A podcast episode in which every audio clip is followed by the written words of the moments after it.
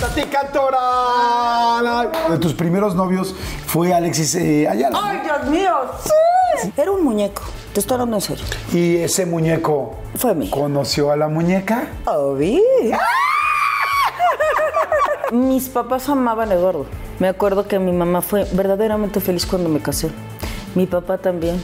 Fue muy el único que no fue Eduardo Santamaría. ¿Y qué pasó con la Guadalupana? Un exitazo. Sí, claro.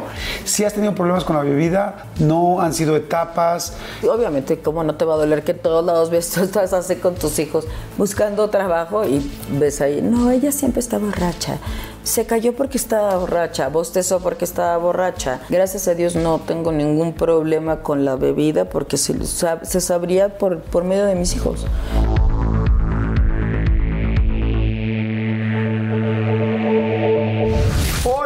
Bienvenidos. Eh, literal, la plática que voy a tener hoy podría ser una plática de telenovela. No puedo creer ni recordar todos los nombres de las telenovelas, más de 30 telenovelas, así, de muchachitas o de la pícara soñadora, así, principitititito, hasta la mexicana y el güero, hasta hoy. Solo hasta hoy, obras de teatro, todo. Una gran carrera. Y Tati Cantora.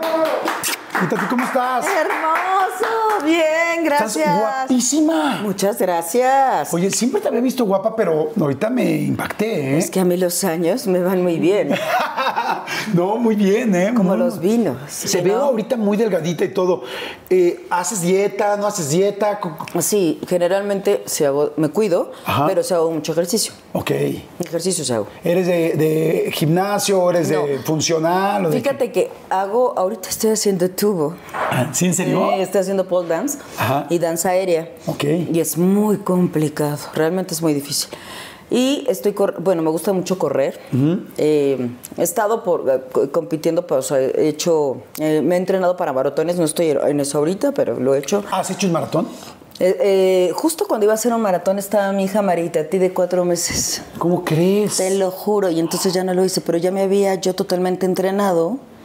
Y esa es una historia hermosa porque yo tenía de hecho mi periodo, poquito. Tenía mi periodo y como me habían entrenado, como me entrenaba en la, la mañana y en las tardes, me dijo el entrenador que cuando tienes una carga de ejercicio tan grande es normal. Bueno, pues total, que este que digo no pues no voy a hacer voy a ir al ginecólogo porque ya me parece que, que está raro y ya cuando fui me dijo me dejas de hacerte un ultrasonido nada más para, para sacarnos de, de dudas ultrasonido y mi hija tenía Cuatro. cuatro. meses estaba chupando el dedo así haciéndome así No manches, y tú corriendo 20 kilómetros sea, ya entrenando y todo. Te lo juro, con y había perdido embarazada dos de cuatro hijos. meses.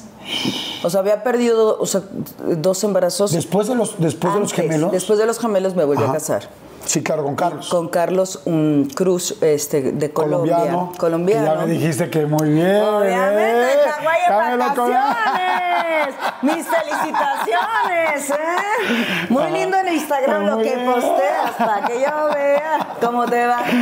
Oye, pero que muy bien. Y entonces, entonces Muy bien, perdiste dos muy niños bien. con Carlos. Sí. Bueno, dos bebés. Dos ajá. bebés. Nada, nada grave para mí, pero, pero pues sí fueron legrados, ¿no? Claro. Entonces te dicen que a los cuatro, que llevas cuatro meses, Entonces, ya me pasé un mes Imagino, bien. pues lo que tú dices, yo corriendo en la mañana y en la noche. En la, en la mañana y en la tarde, corriendo. Y, y- y mi hija ya tenía cuatro meses. No, bueno. Por eso le puse María Itatí. O sea, María es un- es el nombre de una virgen. Yo tenía mi fe muy arriba, la practicaba bastante. Y entonces yo le pedí a Dios que quería tener una hija y que, que me, que me diera una señal si yo tenía que estar con, con el Colombian Boy. Ajá. Y hice una novena. Y yo nunca había hecho una novena. Y entonces, bueno, hago la novena y ahora sí que terminando la novena, eso sí es cierto, es cuando digo, bueno, quiero ir al ginecólogo y tengo cuatro meses de embarazo y mi hija chupándose el dedito, obviamente corazón ya está totalmente formado. ¡Wow! Sí, entonces dejaste el- Y le evidentemente. puse a María porque me pareció un milagro de la Virgen María. Muy bien. Y por eso le cantaste a la Virgen de Guadalupe acá. todo. Ahí me acordé cuando estaba pariendo que no me pusieron el epidural.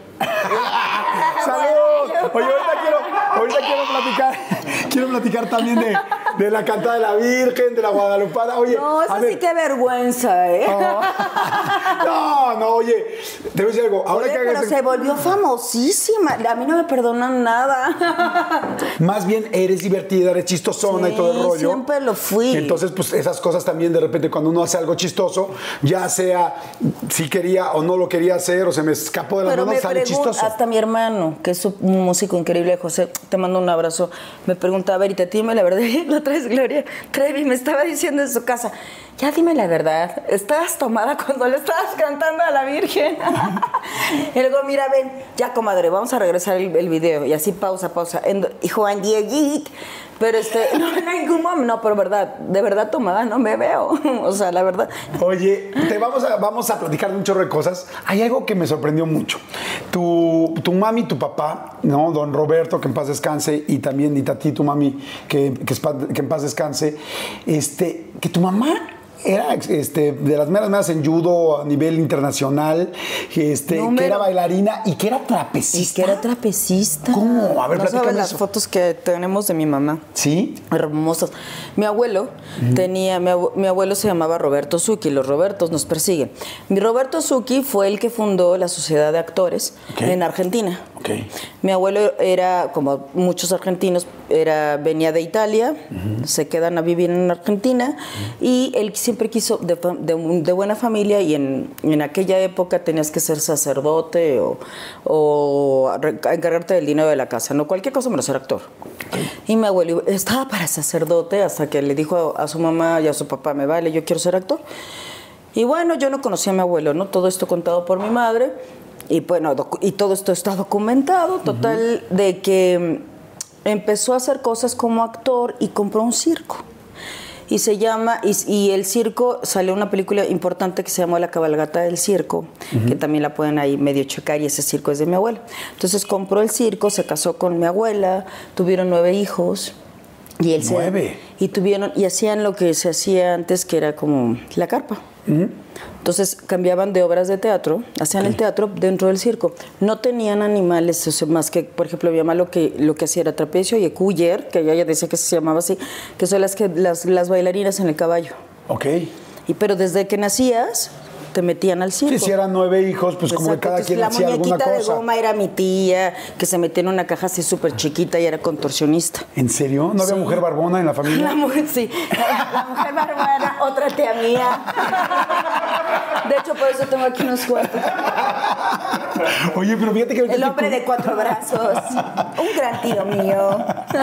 Oye, estoy conectando todo y es que imagínate de dónde trae, desde dónde traes esa sangre de actuación de No, las lo obras. que era divino es que mi abuela se disfrazaba de hombre, de mujer, porque como cambiaban de pueblo en pueblo y tenían que hacer o sea, obras dif- diferentes porque regresaban en, el- en- Era como se hacía el teatro antes, en un día montaban una obra y por eso tenías el apuntador, que, era, que es como la concha, esta, la persona que está abajo gritándote, porque no se podían aprender una obra de teatro en un día. Claro. Y, y la familia se va, no, pues ahora tú, te- aunque tú seas mujer, tú sales de gaucho, tú sales de hombre, y tú sales de no sé qué, y tú sales del otro. Entonces sí hicieron, muchas veces mi abuela interpretó personajes de hombre Ok. y mi abuelo de mujer, porque mi abuela también fue actriz. Y entonces, bueno, al final, entonces tu mamá hizo varias cosas, entre ellas el trapecio. Mi mamá hace el trapecio, que de hecho se, tenía una herida de aquí a acá, y hay fotografías de ella reales porque no tenían red. Tenían una disciplina increíble. ¿No había así. red? No había red. Y cuatro funciones. Y como de- me decía mi mamá, y mi abuelito no, o sea, ella hablaba siempre tan bonito de mi abuelito. Y mi abuelito era una buena persona, o sea, ella, a ella le, le gustaba, ella era como de la estrellita del circo porque siempre fue una mujer muy, muy bonita. Desde niña era una niña muy bonita. Sí, no, muy guapa. Yo he Muy visto las guapa, fotos, qué bruta. guapísima, siempre fue muy guapa. Entonces, pues eso él también llamaba mucho la atención y que tenía mucha gracia, pero si le dolía algo, lo que sea, mi, su papá le decía, no, tienes que dar función, o sea, ellos no paraban. Sí o sí. Una disciplina impresionante. Y tu papá conoce a tu mamá. En Viña del Mar. Ok. Ni siquiera en Argentina, en Viña del Mar. Mi papá ya había sido, mi papá acababa de hacer El reloj y la barca, porque esa es otra historia que luego te contaré que le costó muchísimo trabajo. Llegar a ser el reloj y la barca que fueron un súper éxito. ¿Ah, sí? Muchísimo. Yo me acuerdo que yo de chavito pasaba por enfrente, me imagino que de tu casa, Sí, ahí en sigue. Linda Vista. Sí, ahí sigue. Y veía. Y está la partitura. Está la partitura en, las, en la barda, o sea, en la reja de la casa de los Cantoral. Sí. Está la partitura del reloj, no cambies las horas porque Sí. voy a. Sí, sí, sí, sí. ¡Wow! Y, decía, y me decían, es la casa de Roberto Pero Cantoral. aparte, qué locura, ¿no? Porque dices, ¿por qué se le ocurrió a mi papá poner ahí? Pues yo creo que por- le costó tanto trabajo y como que pensó que iba a ser imposible, no sé. O, o se, o- o se supo que su canción iba a durar para siempre, o, fue un visionario, no lo O sé. simplemente vio las rejas y dijo, es como cuaderno pautado. Pongan me las sale más notas, ¿no?". barato. me sale más barato. Oye, ¿y es cierto que cuando se conocen tu papá y tu mamá, que a se... los nueve días de conocidos se casaron. No es cierto. Y mi papá, según mi mamá, 10 años mayor, y ahorita haciendo grande. No, sí, 10 A los nueve días se De casaron. conocidos.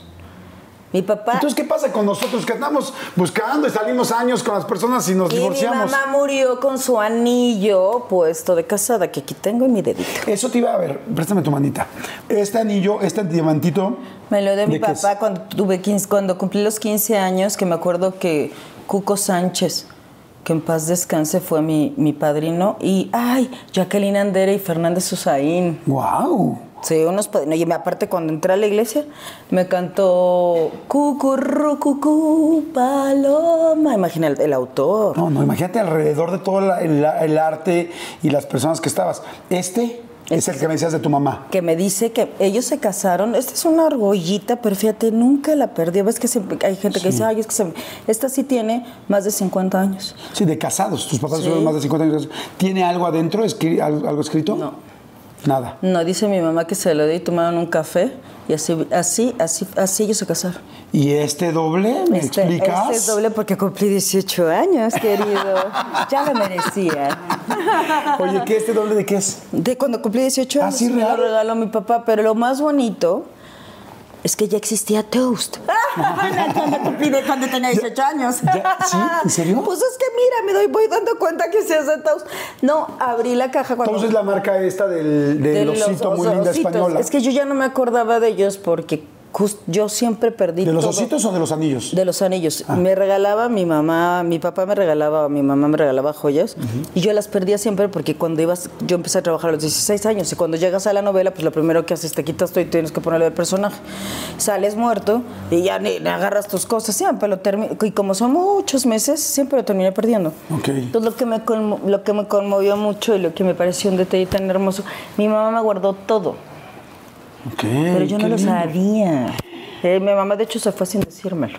O sea, cuando, van, cuando mis hermanos me dan todas las pertenencias de mi mamá. Ay, qué fuerte. Ay, sí, horrible. Lo peor que tú puedes. Bueno, entonces este, me doy cuenta y para mí fue así. Ni siquiera me acordaba del anillo. Y O ahí abre la cajita y ves el los anillos. no, los anillos y unas mascaritas que yo coleccionaba mascaritas de mm, de el teatro, de Ajá. ya ves la, la, la de Sí. que te ríes y la que lloras. Entonces, en oro. Y me compraba siempre que veía esas mascaritas, pero ya se me olvidó que yo tenía una colección de mascaritas. Mi mamá me- una cajita llena Todo te lo guardó. de mis mascaritas. Qué linda. Oye, ¿y los anillos, eh, eh, el de tus dos matrimonios, los tienes, no los tienes? ¿Te dieron o, o- Siempre me dieron. Siempre O sea, me dieron, chicos. Lalo, Lalo Santamarina te Me da anillo dieron. y Carlos también, Carlos también te da Eduardo Carlos Cruz? Santa Marina también me dio. Sí, no. De hecho, también te quiero preguntar eso porque estás chiquitita. No sabía qué hacían.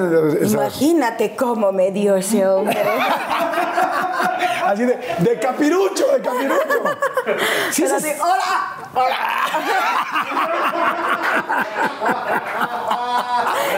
Cuando ya no sabes si estás con tu pareja o estás en ventríloco, ¿no?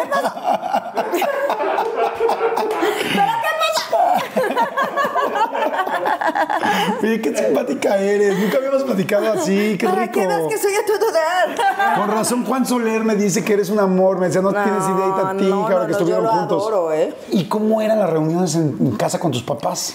O sea, ¿quién iba? Eh, porque me estás diciendo, mi madrina era tal, iba tal, tal. O sea, no, todo no, rollo. no, yo creo que esa casa era como el centro de reunión de las bohemias Ajá. más Te importante. tengo unas palomitas para que me cuentes. Muchas gracias. Enchiladas, como las pediste. Como las pedí. Este, la gente más importante de la época, yo creo que de los 70s y de los 80s y de los 90s, todos. ¿En serio? fueron a mi casa. ¿Pero quién? O sea... Desde intelectuales hasta gente que de la política y artistas, actores, obviamente muchísimos cantantes. José Los que- José. Y Emanuel. O sea, Emanuel- ¿tener una bohemia con José José y Manuel? Pero Emanuel en su época, cuando apenas estaba empezando Su carrera, que era muy guapo. Yo era muy chiquita. Ajá. Yo me acuerdo que todavía no tenía, yo creo que tenía 6, 7 años. O sea, tú no despiertas ese instinto de que me gustara como mujer. Ajá. Ese inciso de... Quiero que me hagas todo, Manuel. Ahora sí. ¡Ah! Pero en aquella época yo nada más lo veía y decía, qué guapo. O sea, le- te juro que me acuerdo de al verle nada más la cara y yo estaba así, enamorada como las millones de mujeres, ¿verdad? Claro. De Manuel. Y Oye. Entonces cantaba Ajá. en el penthouse, en la casa, en la casa de Linda Vista. Arriba mi papá hizo un penthouse para las bohemias. Entonces en el penthouse veías a, a Emanuel que mi papá le decía, no, pero como un Cristo me quedé con los brazos abiertos al final y abre los brazos, porque él se las montaba las canciones. ¿Ah, sí? Y Emanuel como que me los abría. y, Ah, sí, abre, abre los brazos como un Cristo, me acuerdo. Con razón baila así, como que no los abre completos, ¿no? Oye, y este, por supuesto, Armando Bueno, Manzanero. Obviamente, Armando Manzanero fue como mi tío. Ok. por no decir como mi papá, eran íntimos amigos. De hecho, mi papá cuando se muere, un, año- un mes después, él no sabía que, que también, y mi papá falleció también así súper intempestivamente, no estaba enfermo de nada.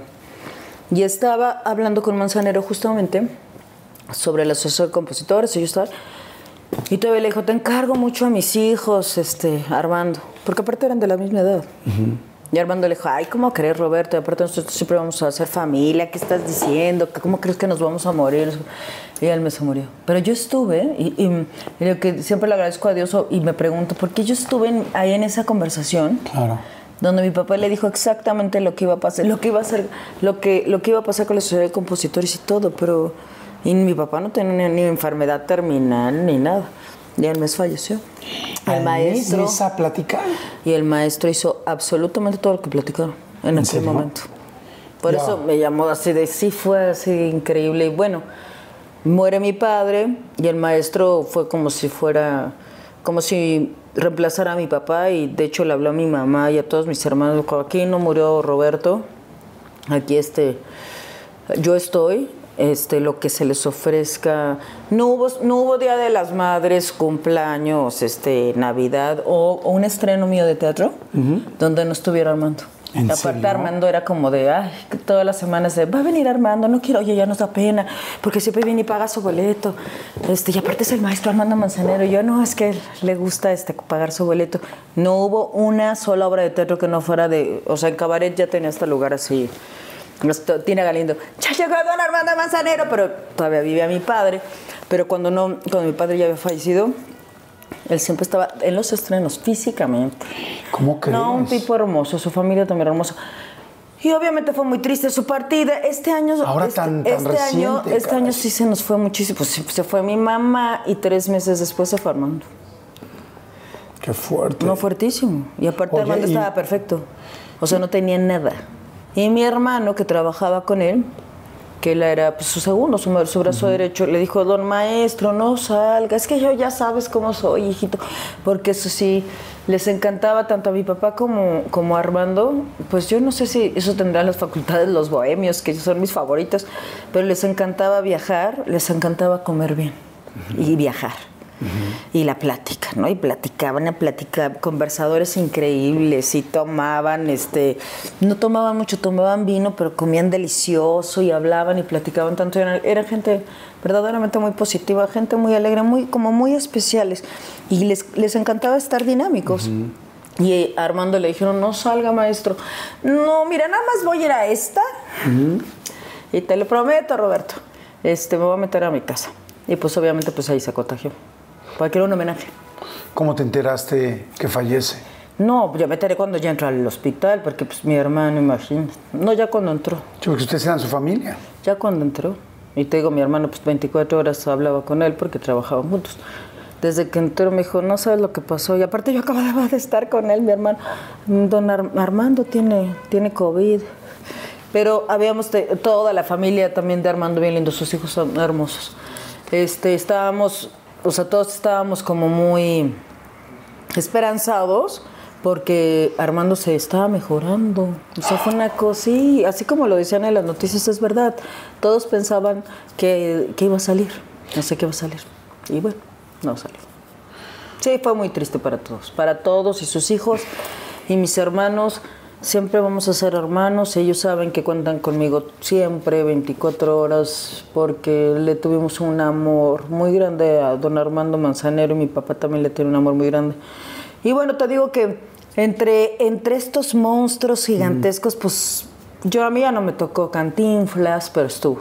¿Ah, sí? Sí, porque yo todavía no había nacido. Claro, Porque claro. con el, con José José, con el triste, yo no había nacido aún. Ok. No, Wow. Me veo vieja, pero no soy tan. No, no, al contrario, es muy joven. Oye, pues sí, qué bohemias, qué No, noches, y se respiraba todo este arte, se respiraba toda esta cultura, como La te decía. música. La música. Todo, lo- todo el día tú escuchabas el piano en mi casa, todo el día, porque mi hermano también se subió al penthouse y luego hizo abajo su estudio. De todas formas se escuchaba, no tanto como con el piano, pero era normal. Mis hijos van a... Sobre- mi hija va a clases de piano, pero porque yo necesito, yo no puedo, yo necesito escuchar un instrumento en mi casa porque siento que no estoy en mi casa. A ver, tú llegas ahorita a tu casa, ¿con quién vives ahorita? Con mi hija, María Itatí, Eduardo, mi hijo, porque ya se va a Nueva York, porque está estudiando en Nueva York. Es con los que vivo. Y con O sea, mis viven- tres perros. Tienes tres perros. ¿Cómo se llaman? Un Pluto. ¿Qué pasó? Mucho Estamos gusto. chupando tranquilos. ¡Por ti, Pluto! Pluto. Titi y Corgi. No, nube. La- El Corgi es un nube. Ok. Oye, entonces viven ustedes. Y tú llegas y qué pones la música. Yo, por ejemplo, yo llego a mi casa, yo vivo solo, y llego y prendo la tele. Necesito sentirme como. Me gusta sentirme acompañado. Puesto. ¿Tú qué, pones Fíjate música? que también eso lo tenía mucho mi mamá. No puedo, est- o sea, yo por eso digo, prendan la tele, porque si no, in- inmediatamente siento como que ¡fum! Mi casa de mis padres, o sea, mi vida, mi vida con, con mis papás, era una casa, y eso lo hizo muy bien, muy bien mi mamá, la verdad. Era una casa como con mucha vida, muy alegre. O sea, todos querían ir a la casa, todos, o sea, mis amigas querían ir a la casa. Te la pasabas a gusto en la casa. Entonces siempre había ruido. Y cuando no había, mi mamá prendía la tele. O sea, no habían silencios, no había, o sea, había vida, había vida. Había, sí, sí, había un hogar particular en el sentido que siempre había música. Ok. Y entonces yo pongo a mis hijos a tocar el piano porque realmente cuando escucho el piano digo, ay, y mi mamá me regaló el piano. Sí, mamá, como que siempre he tenido piano. Porque el ¿Era el piano... piano de, la- de tu papá? No, ese sigue en Linda Vista. Ah, es un ¿sí? piano carísimo, sí, de los más finos, de verdad.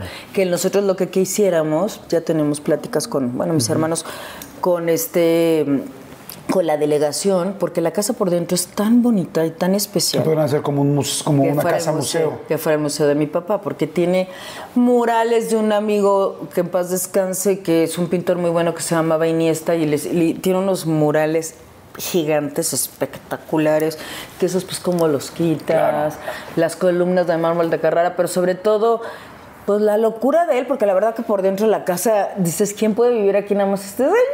Un loco como él, porque es una casa muy, muy particular. Y mi mamá dijo, a mí nadie me va a sacar de aquí más que muerto, y sí, Así fue. o sea, 50 años en la misma casa. Pero es que nosotros son, bueno, no sé, yo la, le conven- la convencía de, ¿por qué no te vas a un departamento? Esta casa está muy grande. No sé. Y ella, fíjate, también me enseñó eso, ¿no? Como que era muy territorial. Y sí, es una gran familia. Oye, y cuando tú ves, por ejemplo, como mujer, una familia como la de tu papá y tu mamá, y sobre todo tu mamá con todo esto, toda esa familia que pudo reunir, ¿te duele cuando te divorcias? O sea, tú como mujer dices, No, horrible, sobre todo ahora que ya me llegaron los cuarenta y tantos. ¡Ay, qué horror! y digo, Dios mío, ¿por qué no tengo a mi compañero? Por mi culpa, por mi culpa, por mi culpa. No, pues simplemente, no, no, reflexiono, reflexiono y admiro muchísimo, la verdad. el- a mi mamá la he admirado toda la vida y la voy a admirar siempre. Fue una súper extraordinaria mamá y fue una gran esposa y supo supo hacer una familia. Yo no sé si no lo supe o lo supe hacer. No sé si son momentos diferentes. Yo creo que son momentos Somos diferentes, diferentes ¿no? momentos diferentes, personas también diferentes, Sí. cuestiones distintas. Mis papás amaban a Eduardo. Lo ama- Eduardo Santamarina, lo amaban. Me acuerdo que mi mamá fue verdaderamente feliz cuando me casé. Mi papá también. Fue muy, el único que no fue Eduardo Santamarina. Ahora lo recuerdo. Y ahí fue el problema, ¿no? Nada más el novio. Oye, que tu primer novio, o, o bueno, no sé si tu primero, pero de tus primeros novios fue Alexis eh, Ayala. ¡Ay, Dios mío! ¡Sí!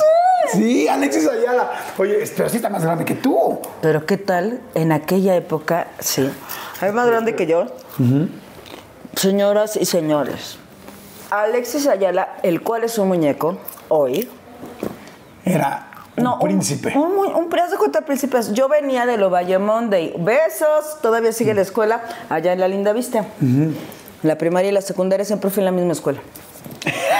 Siempre. Te adoro. Ya sabes, mi mamá Quiero ser tu amigo ya. Quiero ser tu bien, amigo te ya. Te acepto como amigo. Ya, como amigos. Te acepto, amigo. Te acepto, amiga, yo también, muy bien. Oye, amiga, y entonces. Entonces en el Ovalle Monday, que siempre fui, todas éramos normales. Bueno, medio normales. Pues te- íbamos ahí en la secundaria de mm, la escalera de por ahí de Linda Vista. Ay, y que- conozco perfecto la escalera. y que la si el colonia novio, La Escalera. exactamente la colonia La Escalera, y que si el novio, que si ya te diste un beso, y de, de ahí no pasaba, o sea, era como lo máximo, lo más, lo más, lo más grande. Te me dice mi papá, no, pues que te, de regalo de 15 años, porque sí nos demostraste, porque me gané un premio, después me gané un premio por escribir. Porque si no iba, me iba a ir a extraordinario de español y ya me había ido a todos los extraordinarios. Entonces me dijo, te van a hacer una prueba en el CEA. Y tú, pues que CEA. así sea. Pues que así sea. Y entonces que me quedo en el CEA y en la como la primera fiesta del CEA, que esa voy a llegar al punto de Alex Ayala, de las primeritas fiestas del CEA va llegando este hombre. Ay, no, yo me recuerdo que en el Ovalle Monday no habían esos rostros.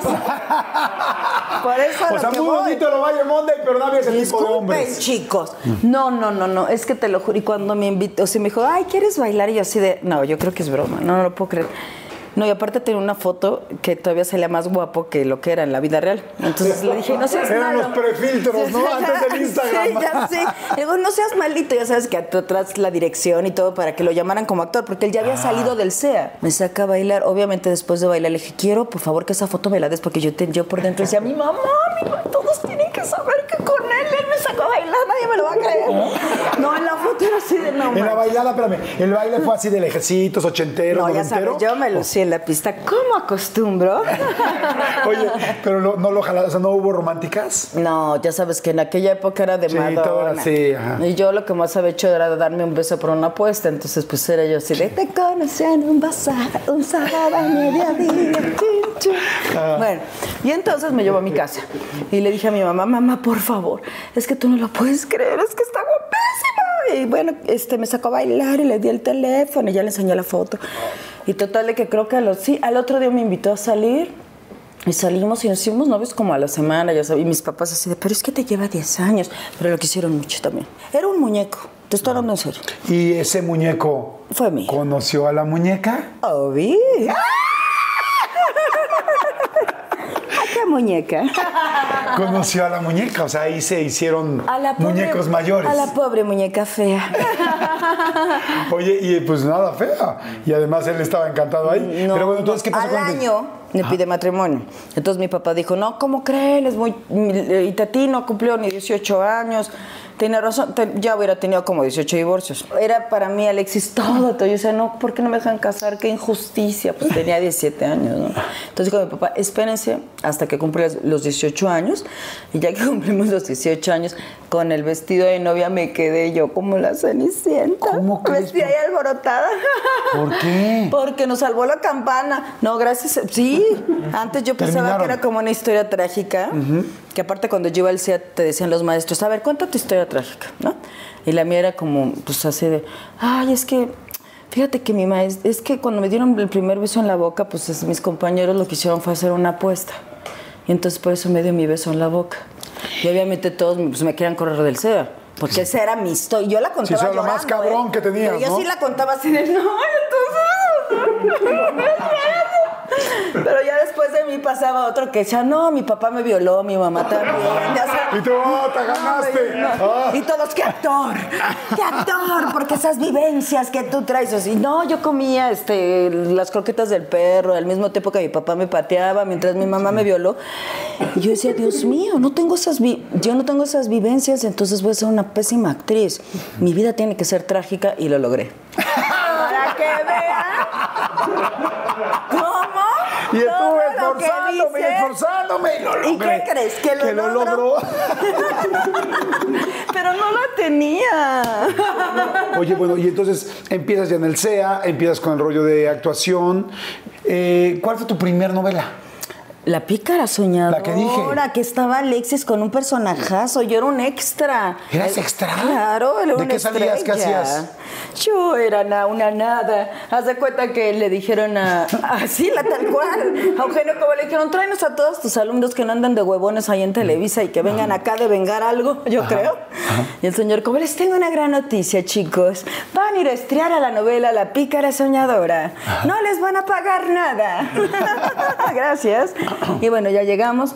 Estaba Valentín Pimsen y estaba Alexis Ayala. Y para todas, imagínate, para todas mis compañeras, él tenía un, un personaje de los protagonistas. Y nosotros estábamos ahí en la cafetería de Monton Shot, mientras Alexis estaba así súper iluminado, hablando con la primera dama en aquel momento, porque también salía ella, Angélica Rivero. ¿Así? Claro que pues entonces llega Valentín Pimstein. Dice, a ver, mi hijita, que era chileno, yo estoy siendo como colombiano. Mi hijita, a ver, nada más me, me vio como caballo, porque sí me acuerdo muy bien. Haz de cuenta me levantó la, la barba, me dijo, a ver, abre los dientes, como que me revisó a ver si no tenía yo caries. Lo- me abría los ojos, venme a ver mañana, te voy a dar un papel. Yo ¿Y por qué te revisaban los dientes? Pues que era no odontóloga. como, así haz de cuenta, Sí, como o sea, que te no revisa a ver si todavía era virgen de ahí. A caballo regalado no se le ve. ¿Estamos de acuerdo? Claro. Y entonces que me da una escena bien larguísima y me dice, ven mañana que vas a gra- grabar con Angélica Rivera, la amiga. ¿Y qué tal Angélica Rivera? Súper linda se portó conmigo, yo estaba súper nerviosa, yo sí nomás la vi así de... Ya es- y fíjate lo que es la vida. Y después de otros años hice el antagonista con ella ya, pero en Ahí, ahí supe que, se la- que supuestamente que se la pasaron muy mal y que tenían bronca, que porque tú hacías un papel y le quitabas un poco como de spot a ella, ¿sí es cierto o no? No, fíjate que tuvimos un roce porque una vez me bajó del, del camper y la maquillista me dijo, yo nada más la arreglo a ella. ¡Oh, hija de tu Pink Floyd! No. Dije, Ya me estoy encabronando ahorita. Vas a conocer a la cantoral. Y luego, después, ya ¿Le no. dijiste algo o no? Sí, de todo le dije. Nos peleamos horrible, como, como si fuera la ¿Así de mentada de madres afuera del camper? Desgraciadamente no, pero me hubiera encantado. O sea, no, no en nivel, no en nivel verdulería. Más o menos sí. Ok. Más o menos. ¿Y ella también se prendió? Sí, claro. A mí no me digas y no, te, y no te van a maquillar y tú no me estés diciendo, pues tú estás aquí porque eres la esposa del productor, no te hagas. no es cierto, Güero Castro. ¡Cierto! No, no es cierto. Este, lo que pa- y ya ¿Y ¿Se alguna vez no? como como en la- cuando terminamos la novela sí al otro día o como a la semana nos súper alivianamos pasó el tiempo y como cuatro años después me la volví a encontrar y fue muy amable y, y sí ella se la había o sea había sido un evento que ya había pasado y pasó ¿La viste ya casada con Peña o no? sí claro dije me van a sacar del país Dijiste, madre, ahora sí me extradita, Siempre te ¿no? quise, es que nunca me maquillé tu maquillista, te lo juro. Yo le dije a ella. De hecho, fui yo la que le dije, ¿para qué me andas maquillando, idiota? Estúpida, a ti nada más te pusieron para ella. Oye, y entonces, bueno, ya pasaste este rollo. Y de ahí también hubo una novela donde conoces a Lalo Santa Marina. ¿Cuál fue la de.? Salud, dinero y amor. Yo no, pero esa fue donde ya se conocieron, ya. Donde ya hubo. Donde ya chocaron sus carritos. Que en el caso de Lalo Santa Marina, me imagino que es tráiler. Dios mío. Sí está, sí está bien potentón o no. Mi amor, imagínate nada más con una mirada fueron dos. Es que sí está gigantesco, o sea, todo está gigantesco. Todo. Oye, ¿y tú-. Pícara soñadora, Mayrín. Pícara soñadora. Oye, pero dime una cosa, que yo leí que lo primero que dijo Santa María cuando te conoció, antes de que hicieran la... En el SEA me conoció. Ajá, que cuando te conoció dijo, es una niña berrinchuda y es una niña que solo hace lo que ella quiere, ¿Sabes que que le cae. Eso dijo. Yo no estoy diciendo lo que dijo. Te voy a decir la Que eso dijo. ¿Es cierto? ¿Alguna vez te dijo eso o no? Berrinchuda me dijo. Que dijo que cuando te conoció, primero que dijo que es una niña berronchuda e insoportable. Eso fue lo que dijo en un principio. Eso. Sí, no, eso no nos hablábamos. ¿Por qué? O sea, éramos compañeros. Cuando fuimos compañeros del CEA, sí, nos sí, sí, chiquitos, antes de la novela de la otra. Pero él tenía sus novias y era como formar, o sea, era muy mujeriego, pero sí tenía sus novias ahí de, de mucho tiempo. Yo jamás lo vi a él como, no, hombre, nada. Ni él a mí tampoco, jamás nada. Pero nada, ¿eh? Así de ¿Y que sí con él crees que menos. ¿Alguna vez te dijo que si le caías mal o no? ¿O esto es un Sí, chisme? cuando empezó la novela, Ajá. que yo dije, ay, pero qué payaso, si fuimos compañeros, ¿por qué le caigo mal? Me dijo Garcini, pues le caes pésimo. Y fue cuando me dio la rosa y le dijo que estabas horrible. ¡Ah! Y yo, ¿que yo estoy fea? Sí, que no le, que no le, no le, no, no, no le apetecías sí, que no le gustaba darte un beso. Pues que no es actor, porque no le tengo que estar gustando para que me dé un beso. Pues si no le gusta a mí, tampoco me gusta a él y sin embargo, pues le doy el beso. ¿No te gustaba? La verdad. Me daba lo mismo. No, No lo veías así grandote. y dices, yo me- no, yo, me tenía trepo hacia un abajo. novio. Yo en aquella época tenía un novio judío. Ok. Y entonces, por, digo, digo judío porque por, eh, por la religión no, no pudimos casarnos, porque eran ortodoxos, sus papás muy lindos también, llegaban hasta hablar con mi papá. Y a mí me encantaba porque era una historia de amor imposible. Y Era como yo, Romeo y y como yo tenía que buscarme mi vida trágica, que ya la logré, entonces, este, pues ya era lo perfecto para mí. Entonces yo, ay, no, esto es imposible. Yo llevaba con, yo estaba con este enamoramiento de este novio judío. Y Eduardo ya no me acuerdo con quién andaba, pero la cosa es que tenía otras novias. Yo no lo volteé, te lo juro, yo no le veía. Aparte decía, me cae muy mal porque siendo amigos y compañeros de la escuela. Fue a decir. Dice que estoy fea y que no sé qué y que soy Qué rajón, ¿eh? Perdón, pero cuando lo vea voy a hablar, con- voy a hablar contigo, Eduardo. Y cuídate, ¿eh? Donde cuídate, yo voy a te hablar contigo.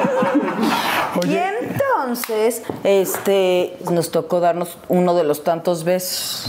Pero yo siempre dije, ay, no, eso de los amores de novela, qué horror. Bueno, uno, y, y, pues en ese beso, fíjate que sí dije, híjoles. ay, Y este, no, sí sentí. O sea, que sí sienten cuando se besuquean en las Nada, novelas. nada más con Eduardo, porque me besuqueado con tantos y atendía a tantos Sí. hijos, ¿verdad? Sí. No, de verdad que nada más con Eduardo. ¿Sentiste cañón? Sí, y pero aparte fue en una escena, o sea, con, con mucha gente, o sea, que no sientes porque pues tienes que estar como pensando en que el la ángulo, cámara, el que lado. sé- Y sí sentí, y ahí fue cuando dije, "Uh, uh". Y entonces él ya empezó a ser más empático conmigo y, más, y así súper simpático, porque es súper simpático, o sea, como que ya no le caía mal, y él a mí ya tampoco me caía mal, pero yo ya sentía, sí, ya, ya tenía ganas de que me tocaran más escenas de beso, y si pudiese de sexo, nada de cierto. y entonces fui, ay, y entonces este, fuimos a cenar con todos los compañeros, obviamente iba él, y después de unas copichuelas en el Espérame. cambalache, Vamos rápido a un eh, refil y regresamos para que me sigas platicando de las copichuelas. Está bien, Ustedes se preocupen. Les voy a hacer el pavo de Navidad. Refil, rápidamente, refil. Si les está gustando, por favor, denle like, por favor, suscríbanse, nos ayuda mucho. Si se suscriben, me ayudan muchísimo si se suscriben, por favor, porque además así les avisamos cuando hay una cosa nueva que estamos subiendo. Y rápido, refil, vayan, lo que sea, café, lo que quieran, vayan a hacer algo, estiren las piernas y regresen. y, Y que fueron a una cena. Fuimos- ah, y que fuimos a una cena y entonces, obviamente se van todos mis compañeros y nada más nos quedamos Eduardo y yo en el Cambalache de Insurgentes, que era donde nos reuníamos todo. Cuando querías ver actores, te los encontrabas ahí, porque era el lugar que abría, que cerraba más tarde. Ajá, y mucha gente iba ahí, ajá. El que más, el que siempre estaba en la noche abierto. Entonces me dijo, oye, este, tú deja tu judío y vamos a ser novios ahorita. ¿Tú deja tu qué? A ju- tu judío. Ah. Tú deja tu novio judío que no vas a llegar a nada. Le vamos a hacer a no- novios hoy. Porque yo cuando te beso siento ¡ah! fuertes declaraciones. Y entonces yo le dije, está bien. ¡Wow! Y ahí empiezan a andar, entonces. Y ahí empezamos a ser novios.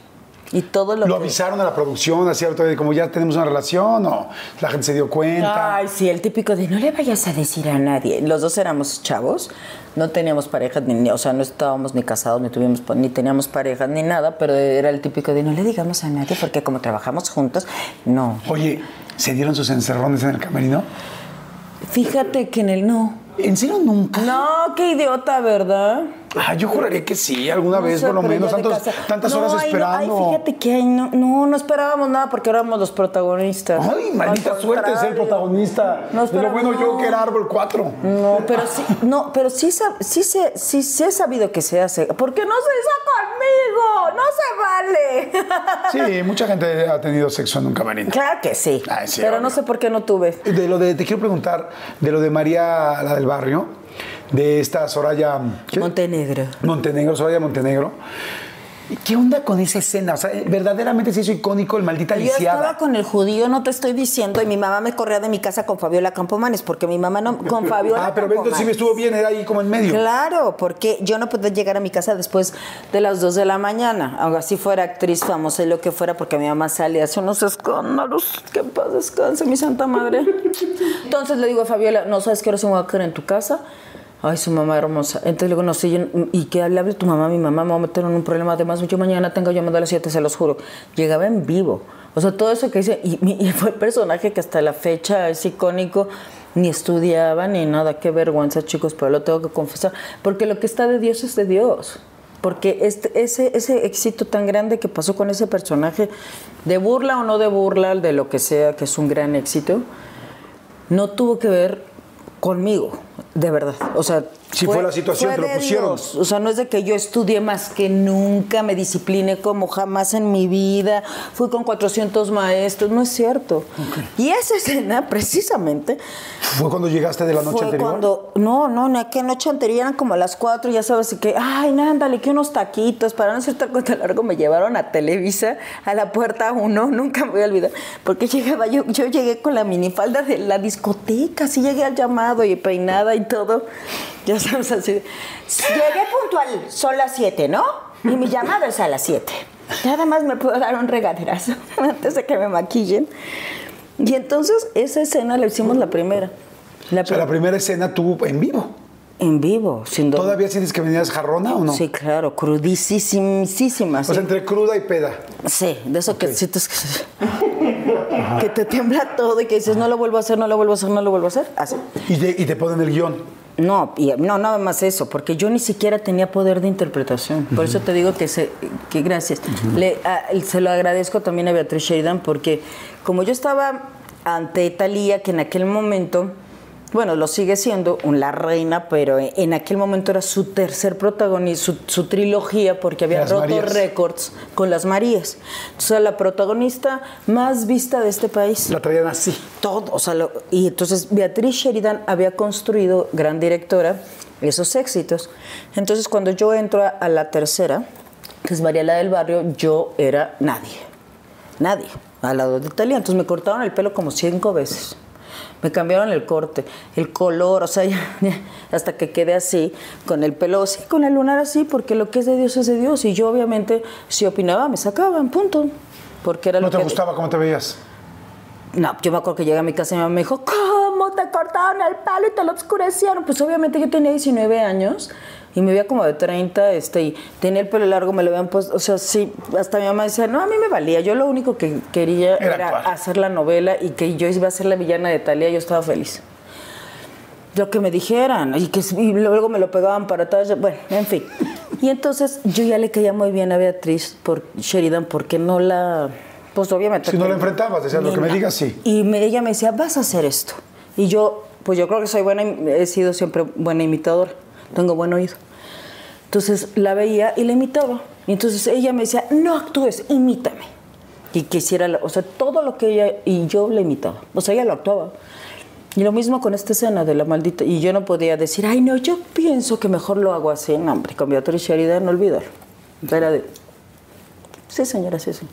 Y la maldita Lizada me dijo, y así le haces, y a Nandito le encajan las tijeras en el brazo, Ay, y tú no puedes ni caminar. Aunque fuera en el brazo las tijeras, porque la- las tijeras, ¿no ves que le encajan las tijeras en Sí. el brazo y él no puede caminar? Ajá. Bueno, pues haz de cuenta que así.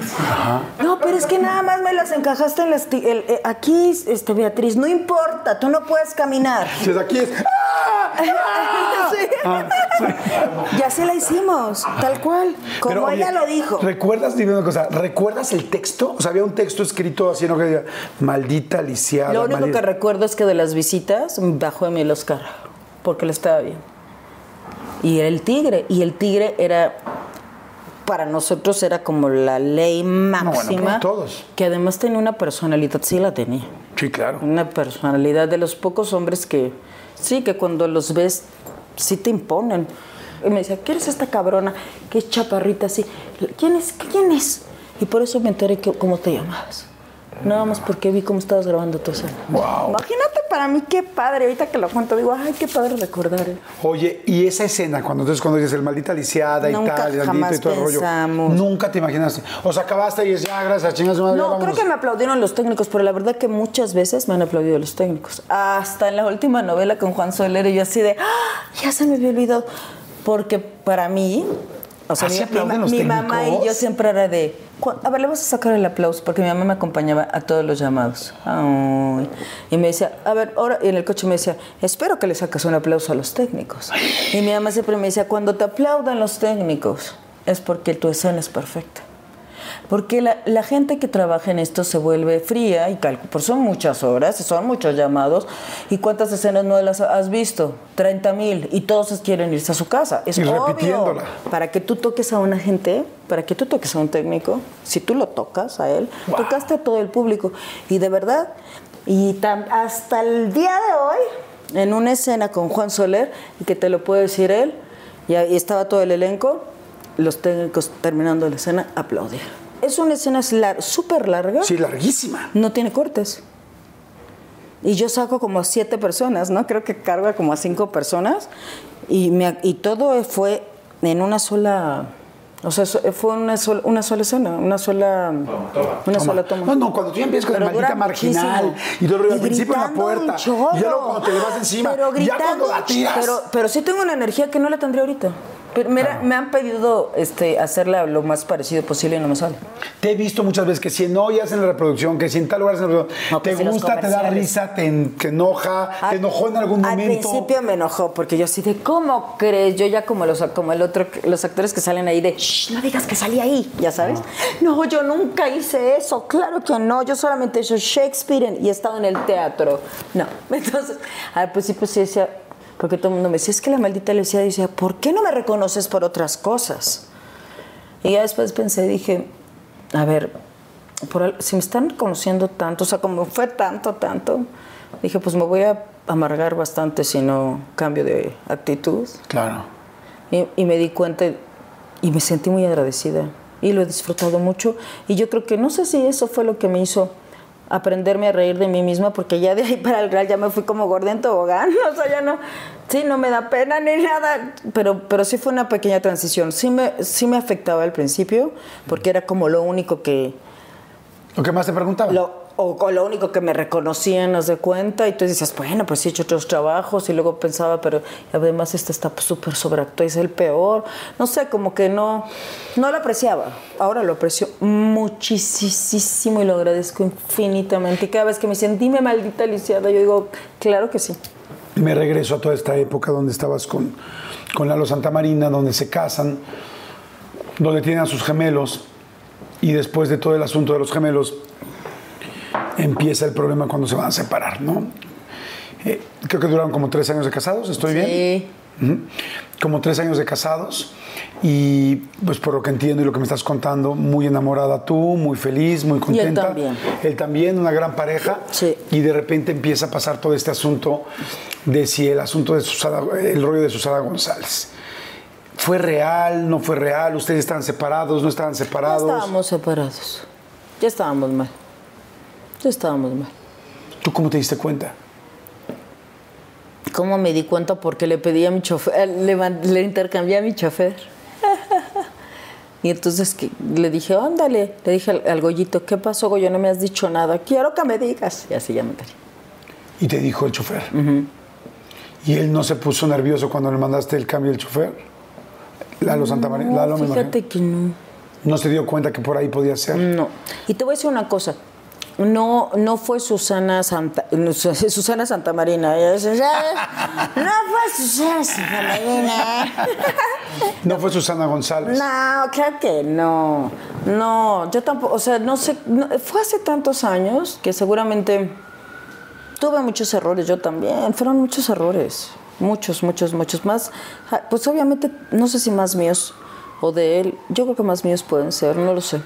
Pero Eduardo se casó muy enamorado y cuando tuvo sus hijos era el más contento de todo el Hospital Ángeles del Pedregal. Era, todos sabían que estaba Eduardo Santamarina, no nada más por su estatura, sino porque hizo un escándalo cuando nacieron sus hijos. O sea, verdaderamente, eso no sé, esas, esas cosas no se, no se mienten. Claro, por supuesto. Y pues así sucedieron las cosas. Hoy en día, que yo veo a María y Teti y que veo a Julia y que ellas se llevan también, que son muy, pero yo me llevo muy bien con Mayrin, pero se llevan más nuestras hijas. O sea, nuestras hijas sí se quedan a dormir, sí se buscan para verse. O sea, sí son friends, friends, friends y que ellas solitas hicieron.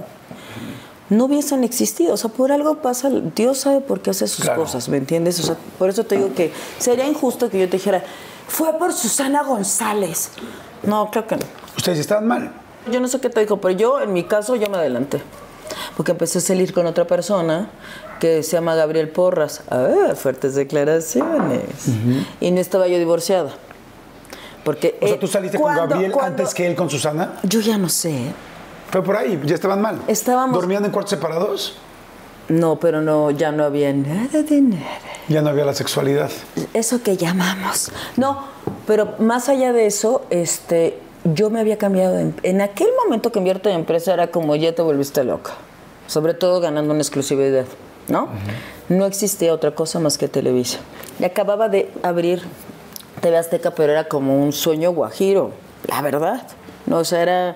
Acababa de abrir, no había. ¿Fuiste de las primeras o la primera que te fuiste? No me acuerdo. Yo pero no sé si de las primeras o la primera, pero por ahí andaba. Entonces me voy con Epigmenio Ibarra, que ahora Argos pues es una empresa que la hizo Epigmenio y Ana Celia Urquidi. Entonces me habla Epigmenio y me dice, ¿qué onda? Es una super oportunidad, es el Almerida y es Telemundo. Telemundo no tenía rating nada. O sea, era 0.0000. Univisión 25, la más baja. O sea, era así. Y entonces yo me salgo. Yo no sé si eso también a lo mejor afectó. Entonces yo estaba con todo este rollo de Argos. Entonces la gente era también diferente y no estaban dentro de la empresa. Eduardo está grabando dentro de la empresa Televisa con toda la gente de Tele. Entonces eso también Como que los separó. como que nos separó porque yo tenía otro, como ya otro, ot- otra, otra visión de mi carrera y él, él no, él tenía otra visión de su carrera y eso también nos, pues nos ayudó a, a- a- a- a romper la relación. Y yo, en el Inter, empecé a salir con... Con el señor Porras. Con el señor Porras. Y yo ya no sé si fue antes o después. Pero obviamente cuando Eduardo se enteró, adiós.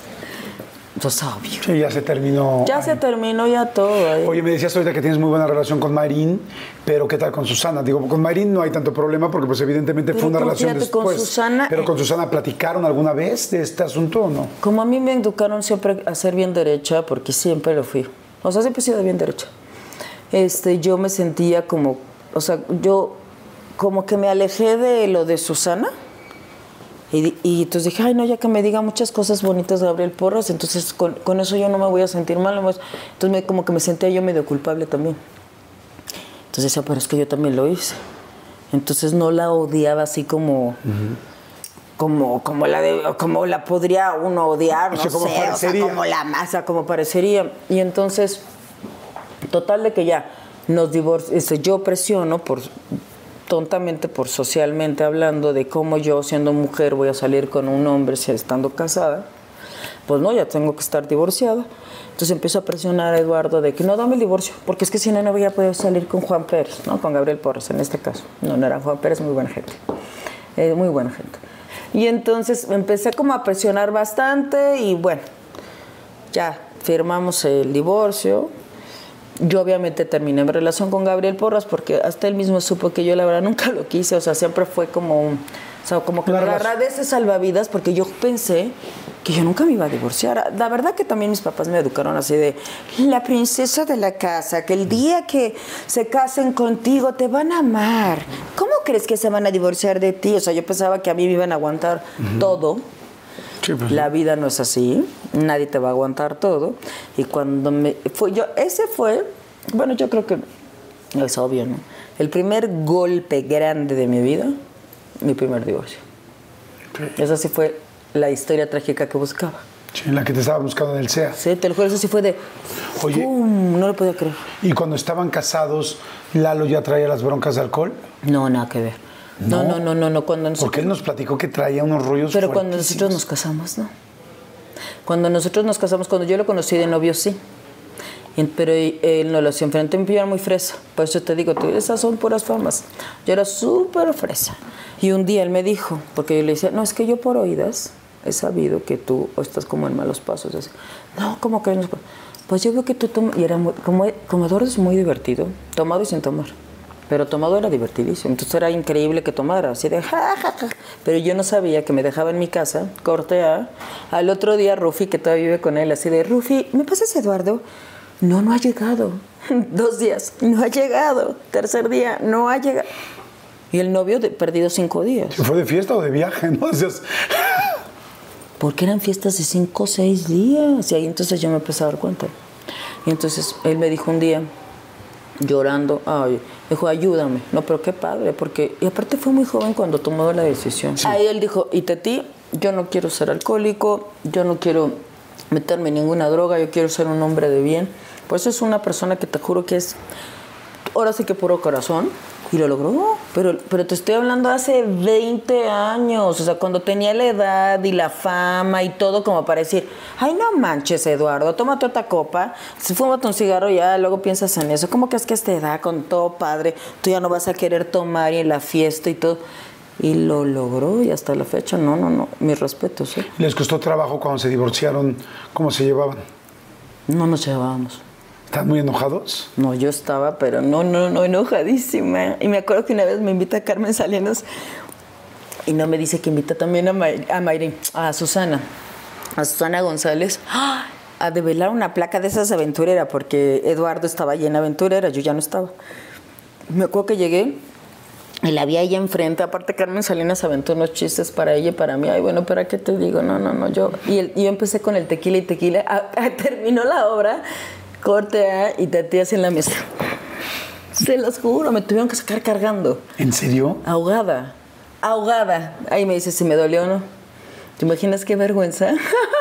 ¿Y ella, eh, él andaba en ese momento con Susana? Claro, por eso estaba ella ahí.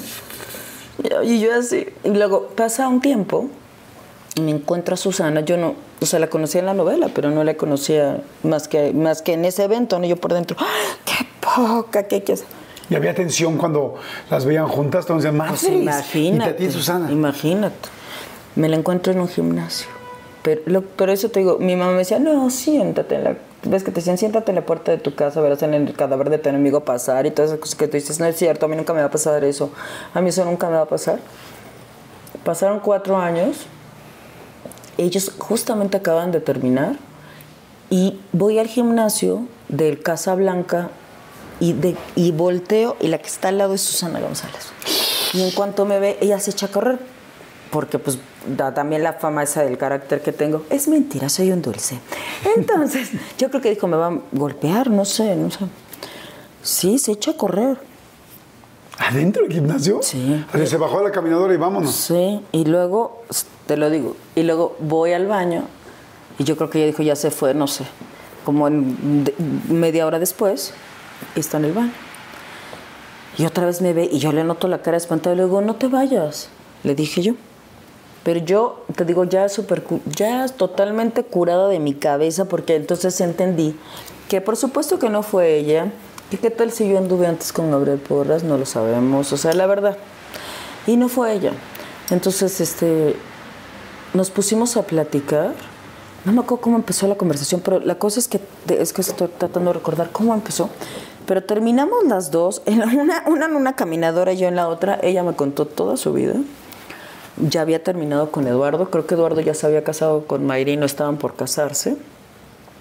Y te lo juro, fue una plática donde se abrieron dos mujeres que yo la volteé y le dije, te perdono si te tenía que de- si te tenía que perdonar de algo, porque a lo mejor no te tenía que perdonar. Pero si lo tenía que hacer con lo que me no sabes cómo me has ayudado en mi corazón con todo lo que me contaste, porque me liberaste y quiero decirte que no tengo ningún problema contigo, que lo que necesites, yo soy una compañera actriz tuya, que lo que necesites, soy mujer, lo que quieras, siempre vas a contar conmigo. Y que te lo juro, pero fue real y te lo puede contar ella, real, porque luego tuve un programa en Los Ángeles y yo la invité a ella. Y ya eh, no es que fuéramos íntimas amigas ni nada, porque no hemos podido, o sea, ya después nunca, nunca volvimos a trabajar juntas y, ni nada. Pero yo hice una conexión con ella real. Y sí, y sí yo le pedí disculpas, porque yo pensé que ella era la mala del cuento. Y no lo fue.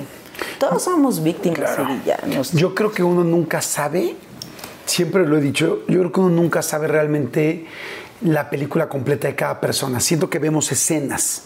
La escena donde Susana estuvo, estuvo con Santa Marina, la escena donde Itati eh, este, fue y la sacaron cargando jarra de aventurera. O sea, ves escenas, pero no sabemos toda la historia. Cuando nos damos chance de escuchar a una persona y ver su película completa, es mucho más difícil juzgar y más bien es mucho más fácil Porque a mí entender. Susana me, dijo- me dijo, tú sabes, para mí cuatro años me arruinaron la carrera, todo el mundo me, me- de, de quitamaridos, no, no, me, no me quitaban, me quitaron trabajo, o sea, pues lo que te digo, cuando ves la otra cara, dices, ay, no, no, no es cierto que lo mío estaba tan mal. Pues por las mujeres cuando hablan Sí, así, con sobre el corazón todo abierto. nosotras que tenemos que ser empáticas. Ya cambió la cosa, ya no es nada de que te, a la- ay, las mujeres se meten con mis hombres. No, no, no. Sí. Nosotras tenemos que ser amigas de las mujeres y, y somos y si el hombre está con la mujer también tiene culpa él, más culpa él que era el marido. No es que la, la romba marido, la que te lo quito. No nos hagamos. Y si a todos todos los seres humanos somos tenemos una línea en común y cuando hay un tercero es porque ya hay cosas. Cuando entra un tercero es, Es porque por- lo dejaron entrar. Sé que tuviste una muy buena relación con Carlos Cruz, tu ex esposo, tuviste a tu niña, ahí completas a tu, a tu trío, Ay, qué a tus dos niños de 20, ¿tienen? 20. 20.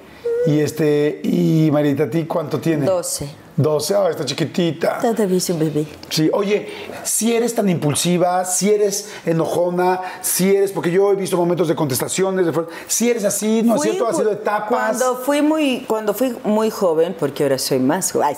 No, cuando fui joven, este sí era muy impulsiva. Y la vida, pues me enseñó a que no. Entonces, sigo siendo impulsiva en el sentido de que no me da miedo nada y que defiendo lo que yo pienso, pero ya defiendo lo que pienso con inteligencia, ¿sabes? Entonces, no con el impulso. Claro. Entonces, Hay veces que te sientes fuera de control, que dices, ay, No, me estoy ya no. pasando, ¿ya no? no. Pero sí, no, obviamente sí lo sientes, pero ya no lo verbalizo. Antes sí. ¿Cómo lo Antes trabajaste? ya ¿Cómo lo mira, me aprendiste? importa. Pues yo creo que perdí tantas cosas, o sea, sí perdí, perdí trabajo, o sea, por ejemplo, estaba, estaba en una empresa así súper importante con un con una exclusividad muy importante le dejé al, al director general de la empresa con la mano extendida, por ejemplo, ¿no? O sea, imagínate, porque yo no me gustó lo que me dijo. Entonces perdí y en- inmediatamente me corrieron. Empecé a perder tan, eh, maridos, maridos, en fin, cosas importantes. O sea, podríamos decir Pero sí que... te lo dan los años. Bueno, en mi caso me lo dieron los años. Eso te iba a decir que si tu mejor terapia o tu mejor solución... los años. Han sido los años, la verdad. Entonces ahora yo no resuelvo un problema como a los 20 años. ¿Hay algo de lo que te arrepientas mucho que digas, híjoles, ese día me superpasé, híjoles, esta situación en mi matrimonio no estuvo padre, o esta situación con mis hijos, híjoles, sí me pegó mucho? Ah, por ejemplo, pero es que eso no lo dije yo abiertamente. Pero bueno, lo voy a decir porque como aquí todo el mundo ve este programa. Yo estaba en una, en una reunión a solas, este, no había nada de prensa, con amigos, estábamos tomando y ah, nos empezamos a aventar chistes. Y yo empecé a hablar de los chistes de dos figuras importantes famosas y me lo grabaron. Justamente me había salido de, o sea, había hecho Hasta que el dinero no se pare con Pedro Fernández, que fue un exitazo, y me había ido a Cadena 3, que en aquel momento era Cadena 3, lo que es ahora Imagen, para la novela que lanzaba Cadena 3 en su horario estelar. Como no, el día del estreno, en toda la prensa ponen que yo a Yuri, que la amo, y a um, Lucía Méndez, que también la amo y que fueron muy generosas conmigo, había dicho cosas de ellas espantosas. Fue el día que salieron del lugar. Yo me acuerdo de ese video, lo sacó una revista. Sí, pero se cuenta que habían pasado como tres semanas. O sea, lo sacaron justamente cuando yo voy a estrenar la telenovela. En Cadena 3. En ese, ese- eh, pero como habían pasado tres semanas, a mí me habla Dana Vázquez y me dice, oye, ¿tú sabes qué está pasando eso? Y yo todavía le digo a Dana, ay, no me digas tonterías, Dana, ¿cómo crees que yo voy a decir eso? Y a ti tú lo dijiste, claro que no. ¿Cómo crees que yo voy a decir eso? Y cuando me los ponen por teléfono me dicen, y mañana salen todas las revistas. No, no, no, no, te lo juro que ahí me arrepentí y dije, bueno, ni borracha vuelvo a contar un mal, un chiste. Sí, porque tú estabas jugando con chistes que si Yuri, que si cocainómana, que si Dios, que si por un lado, Horror. una doble moral, y también de Lucía Méndez. Y luego, y hasta de mi mamá y del papa y de los negros, bendito que eso no lo sacaron. No, no, no, de todos. Pues de esos chistes negros. O sea, y si me arrepiento, pues sí, de eso sí me arrepiento. Y no sabes lo mal que me sentí. Me sentí mal muchos días. Porque aparte yo les hablé a ellas. Por teléfono antes de que saliera. Y yo, hola, ¿qué tal? Imagínate, Yuri, disculpa. Va a salir esto. Imagínate. ¿Qué te dijo Yuri? no, no, me, bien linda, me trató bien linda. Me dijo, ay, mi amor, pues por eso, ¿para qué? Así ella me dijo, ¿para qué andas tomando? Yo así, me, me trató en borracha, yo ya era escuchando todo. No, sí tienes razón, por eso no debo de tomar. No, de verdad. Y yo dije, no, hombre, ya voy a- con Lucía Méndez. Yo pensé, no, ella sí me va a decir de todo, ¿no? Tengo con un hijo y todo. Y no, fíjate que yo creo que porque vieron, la o sea, como yo les llamé antes de que lo leyeran, antes de que sale, porque Dana, gracias a Dios, me ayudó un día antes, que yo todavía le debatía, claro que no, te hago una apuesta, yo sería incapaz de decir eso. Imagínate, porque me jugaron, te digo, una jugarreta. Y a propósito, cuando había, cuando yo anunció la novela, el rueda de prensa y todo, ¿cuál era la- el chisme? Lo que yo había dicho, imagínate nada más y nada menos de Lucía Méndez y de Yuri. Sí, de dos de las O figuras sea, de- más importantes ya para- del país. para- ya acaba tu tumba y muérete. O sea, ya a quién le importaba yo. Es que voy a estrenar una novela ahorita a las 8. Toda la prensa era, pero ¿cómo, Yuri? Lu- eh, o sea, imagínate meterte con íconos de toda tu vida.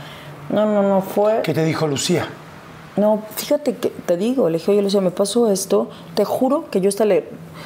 No, este, pues, ¿para qué? ¿Con quién te juntas? O sea, obviamente en la primera llamada sí me reclamaron.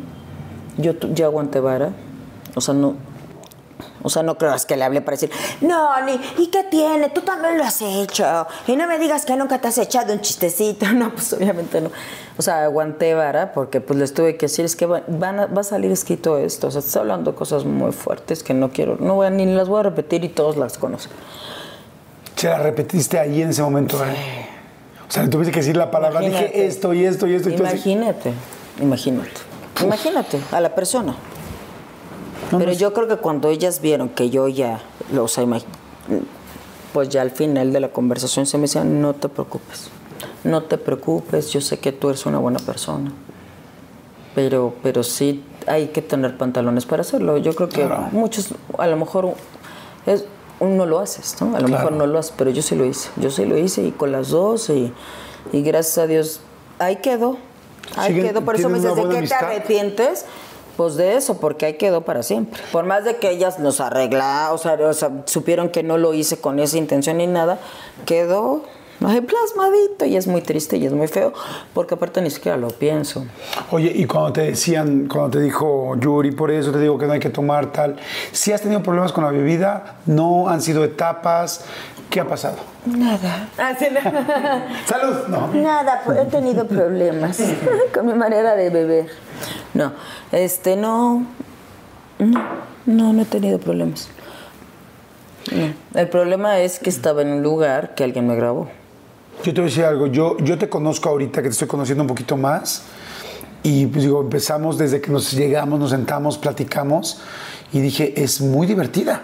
Ah, no. O sea, eres muy El- ocurrente, muy locochona, de jajaja, tal, tal, no, tal, tal. Y a lo mejor eso te puede dar la impresión. Eso te puede dar la impresión, si no te conoces, Que digas, hasta- igual viene jarra, igual viene, este, o igual se metió algo. Y ahora que yo te conozco, que yo sí te he visto, que te has tomado dos cervezas, tan, tan, te veo desde el principio divertida, chistosa, tal. Entonces, quizá alguien puede sacar de contexto algo que no sabe. Por eso te pregunto, además, digo, aunque tú me digas, eso es, te tengo aquí enfrente y te estoy preguntando. O sea, me queda muy claro que la respuesta que me estás dando Yo te lo digo, que yo en los eventos que he tenido tengo esa... em, es que como handicap, pues sí, esa, esa bendición también, esa bendición de Dios que lo, que lo que pasa conmigo es noticia. O como dicen, soy mediática, que también eso es como terrible que te digan, pero pues yo lo tomo para bien. Soy demasiado mediática, o sea, tú quieres tener rating, no quieres que suceda algo importante, pues que Tati Cantoral se equivoque tantito, que tantito, y entonces, y, en- y eso pues jala mucha gente. Entonces, Tati Cantoral llegó súper borracha, ya la vieron. ¿Estará borracha? No, yo creo que drogada. Yo creo que trajo una pastilla encima. No, yo creo que era alcohol. Tal cual, como la guadalupana, igual. Y eso mismo dijeron de la Guadalupana. ¿Y qué pasó con la Guadalupana? Un exitazo. Sí, claro. La Guadalupana fue un éxito porque la vimos todo mundo. lo que te digo. Si yo vi- eh, mira, he visto entrevistas tuyas que si yo dijera la mitad de lo que esa actriz dijo, estaría yo ya, bueno, mañana nos coronamos. A mí no me perdonan ni la mitad. O sea, yo cada cosa que digo tengo que pensarla 20 veces porque si no se vuelve noticia. Una ¿Crees gran- que hay gente que te ha querido lastimar? Pues es que yo no sé si me ha querido lastimar, pero en vez de pararme, más que nada para a lo mejor parar, parar, el o sea, para parar, el- De tener lo que te está yendo bien. de tener mi, mi poder satánico, de, po- de tener mi poder, de tener mi poder personal. Y pero se, como todas las cosas, cuando son bien, la verdad siempre se sabe. Y sí creo en eso, y el sol no se puede con un dedo así este, tapar. Y al final siempre he ganado, porque me han, o sea, me ha hecho más famosa. Claro, y mucho más popular. pero esa popula- hay popularidad que a lo mejor des- des- te destruye tu carrera, pero a mí la popularidad no me la ha destruido la carrera, sino como que me, me genera más trabajo. Entonces, yo soy una mujer como cualquier otra, como cualquier otra. Gracias a Dios no tengo ningún problema con la bebida porque se, sab- se sabría por, por medio de mis hijos. Tú conoces a mis hijos, por eso cuando ya me conocen bien, toda la gente dice, ay, es que yo pensaba que era diferente, que eras diferente. Pero la verdad, a mí eso de la o sea, obviamente todos vivimos de una imagen. Yo tengo tres hijos que son lo más hermoso y que son los únicos que me importan. Pero yo no trabajo para darle una imagen a nadie, la verdad. A mí me gusta actuar. Y este y tampoco y siempre he dicho lo que soy y obviamente he tenido miles de errores y tengo 400 mil problemas y si me hubiera tomado una copa menos en tal lugar hubiera sido mejor en fin pero este no es pero soy soy un ser humano tal cual o sea Y ese, ese asunto del alcohol te lastima cuando lo preguntan o cuando lo dicen.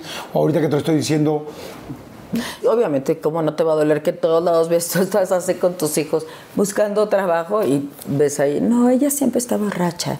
Se cayó porque estaba borracha, bostezó porque estaba borracha, se rió porque estaba borracha. Es más, las palomitas tienen alcohol. Solo en en fin.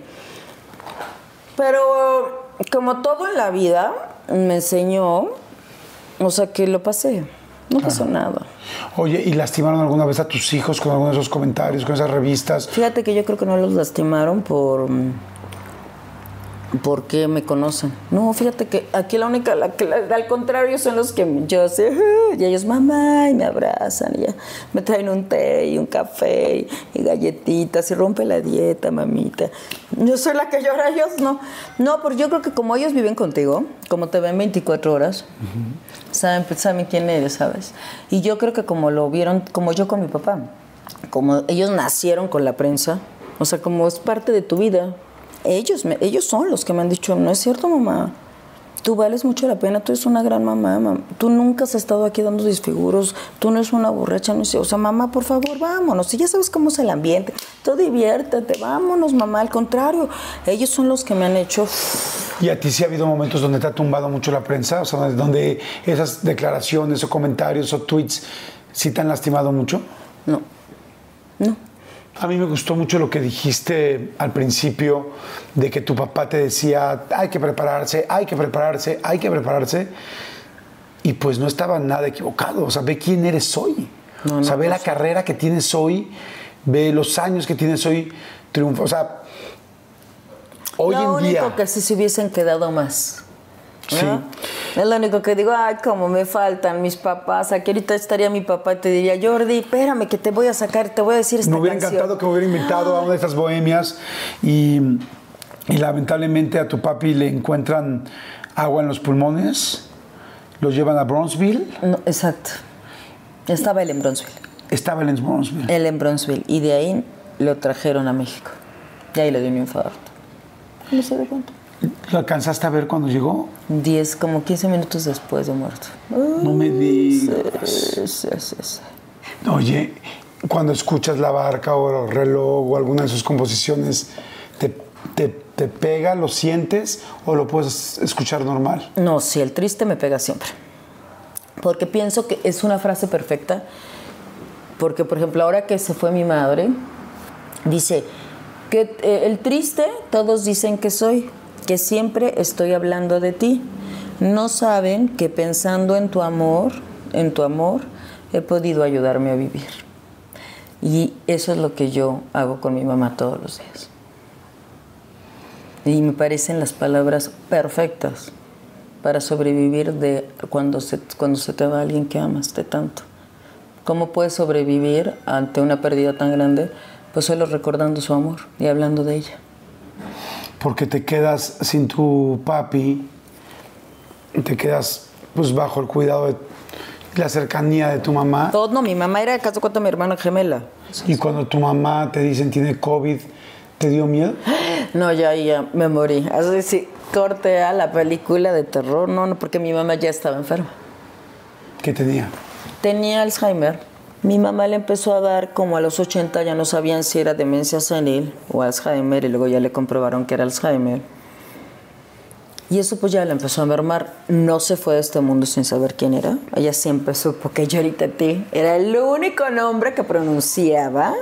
Y vivía conmigo y hasta aparte mis hijos me lo dicen. Nada más escuchaba Itati, Itati, Itati. A cada cinco minutos era Itati. y este... Y pues yo creo que obviamente el COVID la, la terminó de matar. No la mató, ¿eh? Porque cinco semanas después estuvo, mi mamá estaba viva y la fuimos a ver. La, la- la vimos, la besamos, todo. En el hospital. En el hospital el otro día murió de un infarto. Después de que, aparte, bueno, como yo soy creyente, y qué bueno que lo sea, y quiero seguir creyendo. Este, cuando nosotros llegamos, o sea, fueron cuatro semanas en las cuales no, o sea, pues no podías verlos y que te- aparte piensas que te van a dar una caja de cenizas, fue al principio, juras que te van a dar una ceniza, o sea, que, la van, o sea, que ya no la vas a volver a ver jamás, ¿no? que no te vas a despedir. Y a muchas personas les sucedió eso, la verdad. Entonces, qué, qué difícil. Y mi mamá fue una privilegiada por, por haber sido, porque la sociedad de compositores se movió impresionantemente rápido. Tuve que estar en un cuarto ahí aislada con ella, sí, porque no habían camas. Yo, yo lo viví realmente y no habían camas. Y casi la sacan. Y si no hubiera sido eh, la esposa de Roberto Cantoral, yo te estaría contando otra historia. Para que sí, todo es real.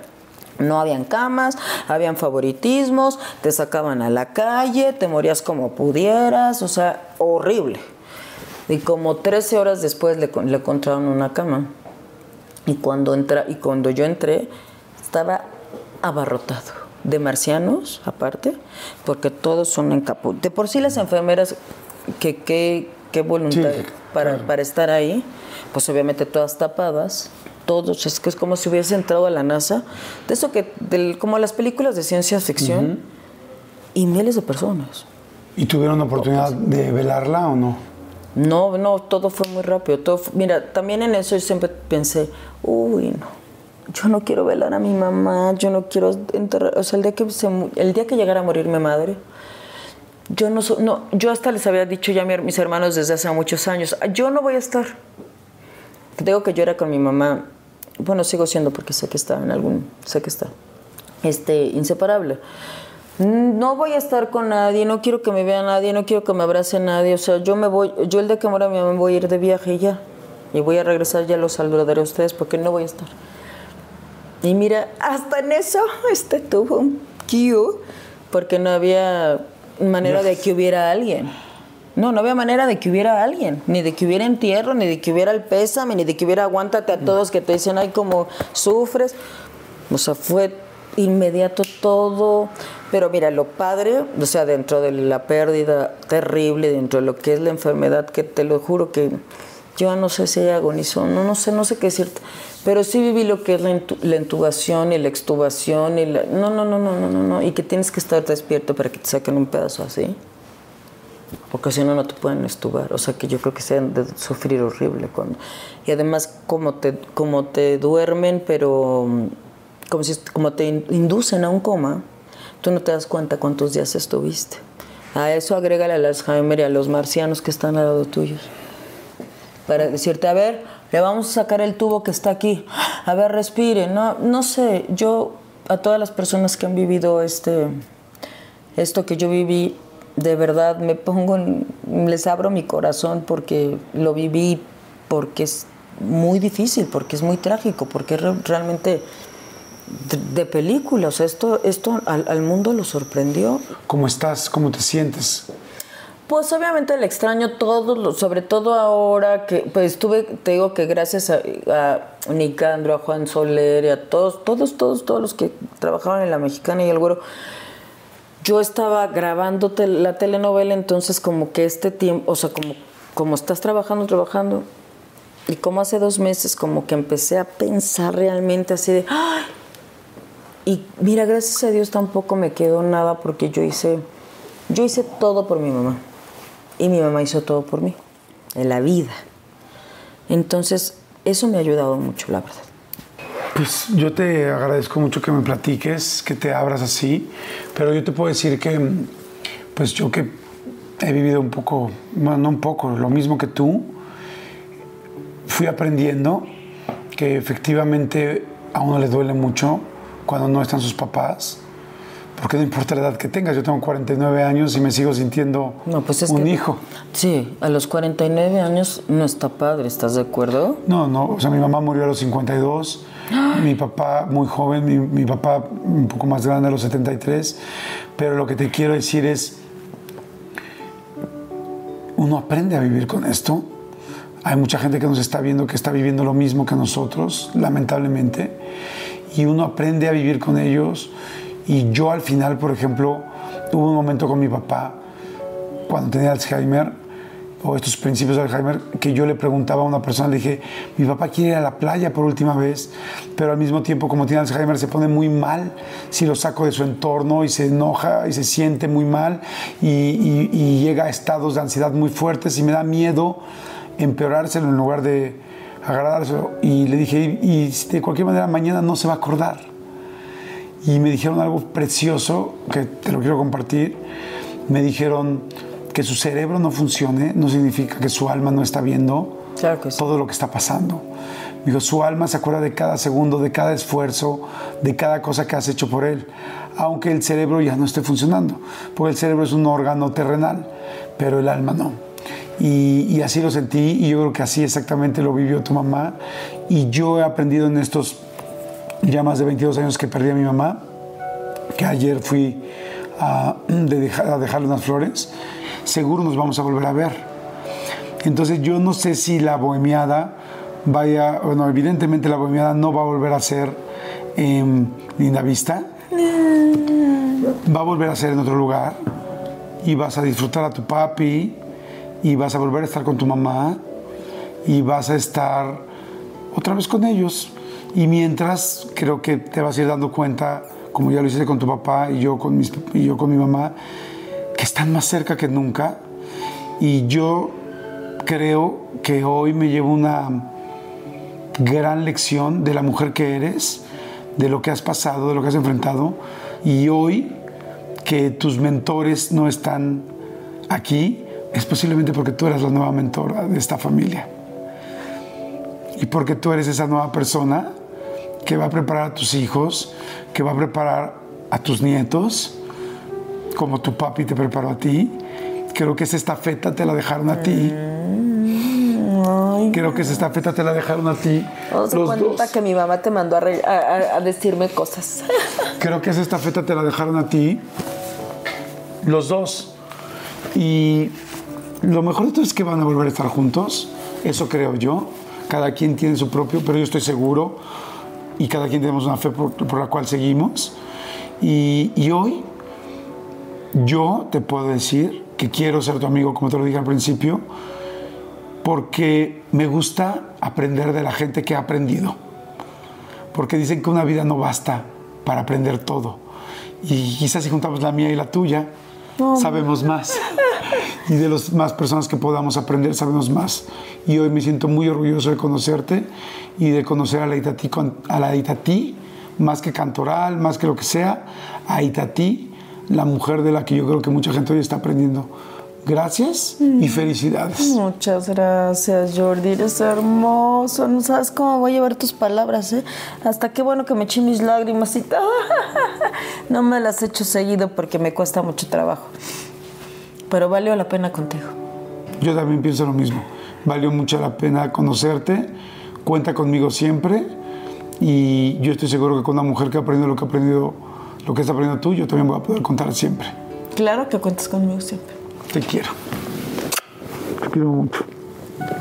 Qué, qué lindo es querer a alguien que acabas realmente de conocer bien. Eso no es fácil. No, no es nada fácil. Muchas gracias. Gracias a ti. Gracias a todos. Eh, toda la gente que ha perdido a alguien, toda la gente que lamentablemente no está con las personas que tanto ha querido. Hay una razón, hay un porqué. La vida te prepara inclusive para eso, para perder a las personas que más quieres en tu vida. Y la vida preparó a una mujer como tú a ser lo que eres, porque ni un milímetro de lo que hoy tienes ha sido gratis y ha sido ganado a pulso. Así es. Y sabes que tarde o temprano nos vamos a estar ahí también nosotros. Claro, Que eso es lo único que, que ahora sí que cuando ya ves la muerte tan cerca de ti, dices, ¿por qué nos hacemos tanta tragedia por tantas tonterías? Mejor hay que vivir la vida las 24 horas del único día que sabemos que tenemos al máximo, ¿no? Diciendo muchas gracias, riéndonos, agradeciendo, estando con las gentes que amamos, con nuestros hijos, con nuestros amigos, porque el- mañana te mueres. No sabemos. Mañana no sabemos, hoy no sabemos, hoy no sabemos. pues a vivir, A vivir. a vivir. Gracias a todos y nos vemos la siguiente semana. O bueno, el siguiente episodio si le dan play. Chao.